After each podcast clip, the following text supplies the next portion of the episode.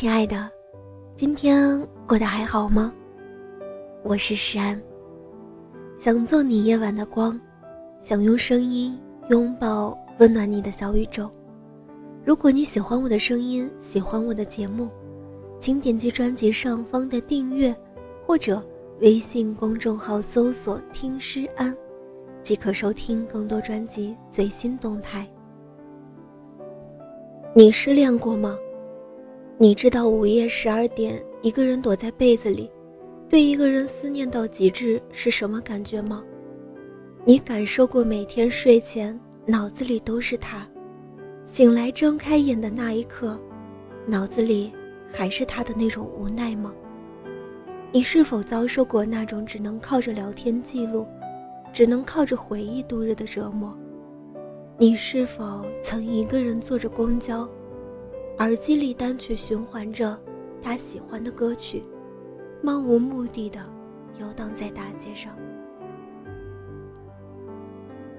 以前我不耻这些为了爱情要死要活的行为，因为我坚信这世上谁离了谁都能活。直到后来我遇见了他，直到后来他又离开了我，我才知道，原来有一天我也会成为自己曾经最不耻的那一类人。那一段我自以为是的爱情，开始在去年夏天。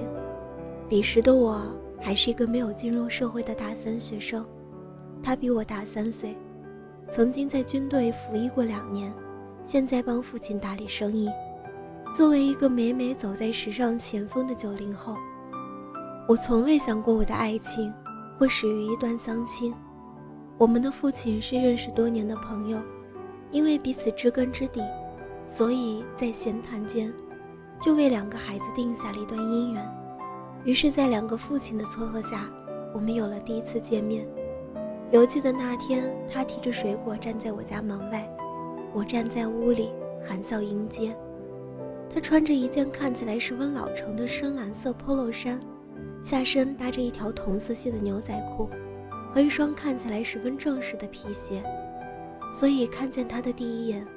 就把他定义为少年老成。两个陌生人第一次见面，彼此都非常拘谨，气氛一度尴尬。但可能是两个人天生都是比较外向的人，尴尬并没有持续太久。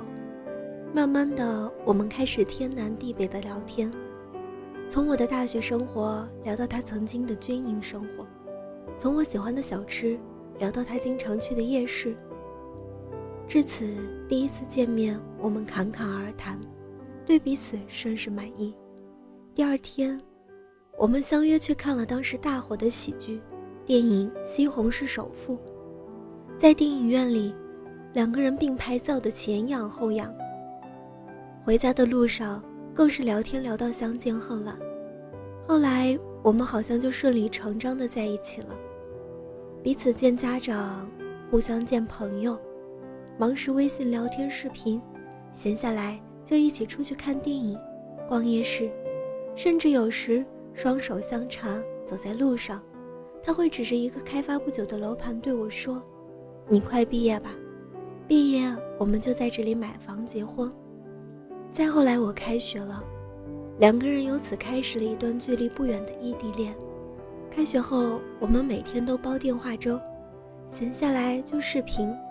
那时的我感觉生活里只有他，我无心去学习新知识，无心去经营我自己的社交圈，我把自己完全变成了他的附属品，一切喜悲皆源于他。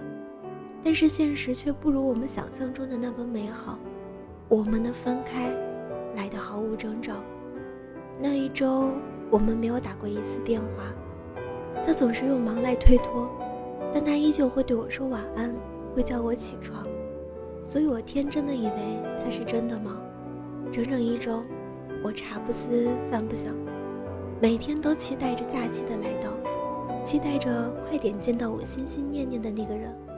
可是我不知道的是，前方等待我的是一场预谋已久的离别。在那个兴高采烈的下午，我收到了他的微信，内容大概就是我想了一个星期。我觉得我们彼此不太合适，没有谁对谁错，以后就做个朋友吧。看到微信的那一刻，我不敢相信自己的眼睛。我不知道问题到底出现在了哪里，我甚至想当面揪着他的衣领，质问他究竟是为什么。我一遍又一遍地看那条消息，我只回了他一个字：好。因为我不知道我还有什么可以质问的。他的一句不合适，堵住了我所有问不出口的理由。失恋后的我。为了不让父母担心，在他们面前强颜欢笑，告诉他们自己没事，下一春会更好。在朋友面前会说失去我是他的损失，依然像以前一样没心没肺。但到底有多难受，只有自己知道。走在街上看到身边的小情侣，也会想，为什么只有我们不能走到最后？我感觉自己再也不相信爱情了。有人说，失恋的人一瞬间如负失重，一转头心如刀割。当时的我应该就是那种感觉。这样的日子已经持续了快五个月，到今天，我不能否认的是，我依然还喜欢他，依然觉得他是我的良人，但好像想和他重新在一起的想法。已经没有那么强烈了。我开始回归自己的朋友圈，努力的去考各种证书，努力去健身，努力让自己变得更加优秀。不用再觉得患得患失，爱情并非生活的全部，不能为了一个人失去自己。谋爱先谋生，爱人先爱己。我想有一天我们再相遇，我也会。以最美的姿态站在他的面前，对他说一句：“嗨，好久不见。”